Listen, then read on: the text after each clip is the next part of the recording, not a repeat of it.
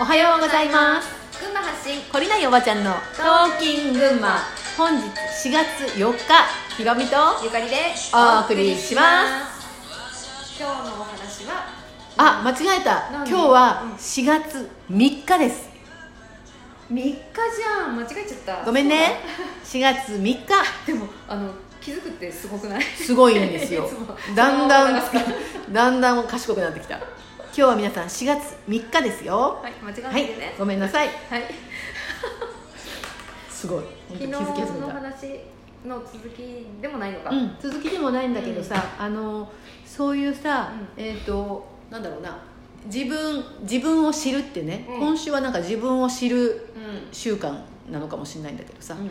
自分を知っていくっていう知りたい。自分を知っていく過程でどういうことを知っていけばいいのかなっていう、まあ、話なんだけどさ、うんうんそのまあいろんなさテクニック。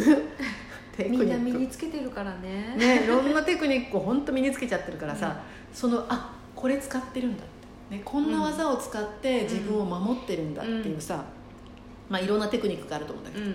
その中の一つで本当にこれは私も使っていたし私も使ってた。あなのこれを使わずに生きてる人は一人もいないと思うんだけど、そうね。うん。ん。被害者加害者意識っていうのがあってね、うんうん。これどういうことかっていうと、まあみんなの中にさ被害者は悪者でうん。違う違う。違う違う違う。加害者は加害者。は 加害者は悪者で被害者はかわいそうな人っていうさ、うんうんまあ、これはもう刷り込まれてるよね、うん。みんな。まあ確かにそうだよね、うあの人殺しとかさ、うん。物を盗むとかさ、ん。そういうのよくないよね、うん。でも罪ってそういうことだけじゃなくて、あのヨガのさ教えの中にあのそういうやってはいけない禁忌っていうかな。山に山があって、あの時間を奪うことも罪ですよみたいなことがあるんだけどさ、うん。まあ、そういうことも全部含めて、うん。うんと人からこれをしてはいけないっていうのをやっている人は悪い人。うん。ダメな人。うん。でそれをされた人は、えー、と被害者。うん。かわいそうな人っていうね、まあ、そういう刷り込みはあるじゃん、うん。でだから、まあ、それがそれはそれであると思うんで、うん。本当にね人の時間を奪ったりエネルギーを奪ったり、うん。ね、命を奪ったりうん。してはいけないよっていうのはもうみんな分かってると思う、うだけどこの、えー、とルールを使って、ん。えー、と会話の中で生きていく中で現実の中で出来事の中で自分を被害者に先にした方がさうん。勝ちっていうさあのこのテクニックをね本当に人って使ってると思うんだよね。本当ね無意識に発動してる。そう。うん。だから、えー、とそれどういうテクニックかっていうと、うん。先に自分が被害者になってしまうことでうん。相手を加害者に仕立てるっていうさうん。そういうテクニックなんだよ。罪悪感を持たせる。そう。相手に罪悪なんでそんなに責めるんですかってなった時にさ、相手が責めてるかどうかって本当のとこ分かんないじゃん。わかんない。だけど、うん。私は今責められてる人、ん。あなたは責めてる人っていうシチュエーションになった時にさ、あの本当にそうなのかなっていう場面が結構あるんだよね。であそっか。加害者にされた人はさ、あ私が悪いのかなっていう意識になってさ、もうなんか、えっと被害者になられた時点で、うん。えっと自動的に、うん。あ私加害者なんだっていう、うん、スイッチ入っちゃうかも。そうなんだよね、うん。あるよね、私ちょっと前にね、なんかまああるところに行ってうん。ね、えーっと自己紹介をしたんですよ。はい。でその時に、えっと、自分はこうこうこうでこういうものです、そしてこういうふうに生きたいと思ってるし、あの年齢的にももう残りの人生はこういうことのために、まあ、人生を送りたいなってみたいなね、うん。まあ、ほん私の思ってる本当のこと、うん。この3年間やってきたことうん。とかを別にさあの自己紹介だから。うん。うんただ自己を紹介したんだよね、うんそれをやってる時にちょうどあの近くにいた人が、なんか急に謝り始めたんだよね。ひろみさんに？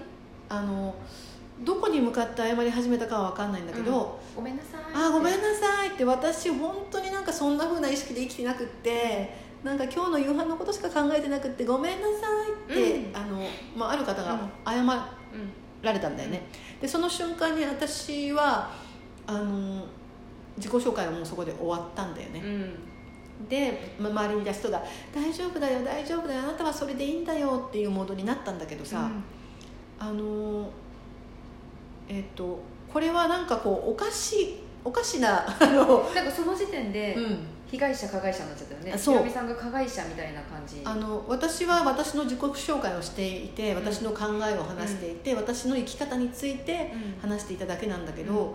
その瞬間に、えっと、一瞬こうそういう場そういう状況に、うんあの場がなったのを見て、あまさにこれなんだなって思って、まあ、私はもうそこから何も話すことはしなかったんだけどさ、うん。あのこのテクニックっていうのは本当に本当に微微妙というかあの繊細だなと思ってね、うん。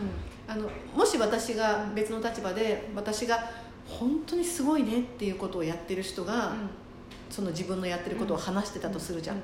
でその時にああ私は本当にダメだな、うん。あの自分のことしか考えてないなって、うん。もし私が感じたらね、じゃあどうする？と自分に問いかける、うん。あのん誰に対しても何も謝ることは必要性はないし、えっとそうかあなたはそうそういうふうに生きるのね。私はそういうふうに生きたいと全く思わないし、えっとあなたの人生羨ましいとも思わないし、うん。私はこういうふうに生きてるんだという自己紹介を私が私でする。うん。でいいと思うんだけどさ、そういう時ってうんとなんていうかなこのこのテクニックが発動した時だと思うんだよね、うんうんで親子の言い合いとかさ、うん。うん夫婦の夫婦喧嘩とかさ、そういう時も私はもうやっぱフリーなん一人であのうん離婚したから一人なんだけどさやっぱりパートナーがいる時っていうのは、そうだよ私が悪いんだよみたいな。先に 先に被害者になってしまえばして加害者にさせ相手を加害者にしてしまえば、ここで言い合いが終われるとかさ、なんかそういうねテクニックを使使ってたわけですよ。うんうん。あのこれって本当みんなが使ってると思うんだけど、うんあのここから抜けないと本当に、えーなんていうのかな、まあ、変化していくべき方向にねあの自分が行くのはすごい難しいなと思うんだよ、うん自分を守るために自分を守るために使ってはいけないテクニックっていうのがいっぱいあると思うし、うん。自分の承認要求を満たすために使ってはいけないテクニックとかさ、相手の何かを奪うために使ってはいけないテクニックっていっぱいあると思うんだけど、うん。その中の本当によく使いがちな今日一つ被害者加害者はい。ゲームみたいな。あのね。これは本当にあなるほどね。こういうふうにみんな使うんだなっていうのをまあちょっと体験したんだけどさ、まあ、自分がそれを使わないように私はもうねすごい自分でもいろいろ気をつけてはいるんだけどさ、まあそれってさ、うん。私ちょっと思い出したことがあって、うん。えっと、一瞬にして、うん。えっと、自分、えっと、自分が一瞬加害者になったんだけどすぐ被害者になったっていうこう自分の中のねほ意識が。で結局最終的にはうん。自分が依存だったっていううところに行ったの。あの、人の顔色を見て、いうん。あごめん悪いことしちゃったって加害者になりました、はいはい。でその後いやいやいやいやだってさみたいな言い訳が始まって、うん。自分を被害者にしました、はいはい。でその後にめちゃくちゃ腹が立ってる状態で、うん。えっと、掃除をしてたんだけど、うん。その時に「えちょっと待って。うん。私めちゃくちゃうん。あの外側に自分の気分というのをうん。依存していたじゃんっていうところに気づいて落ちたんだけど、その被害者加害者意識から抜けたら多分、うんそうだね。気づくよね。そう。そのね、そこにね自分が何をしていたかっていうのね、自分が、うん。えー、と加害者にもうん。被害者にもなってはいけないっていうさ、うん。あのあれだよ。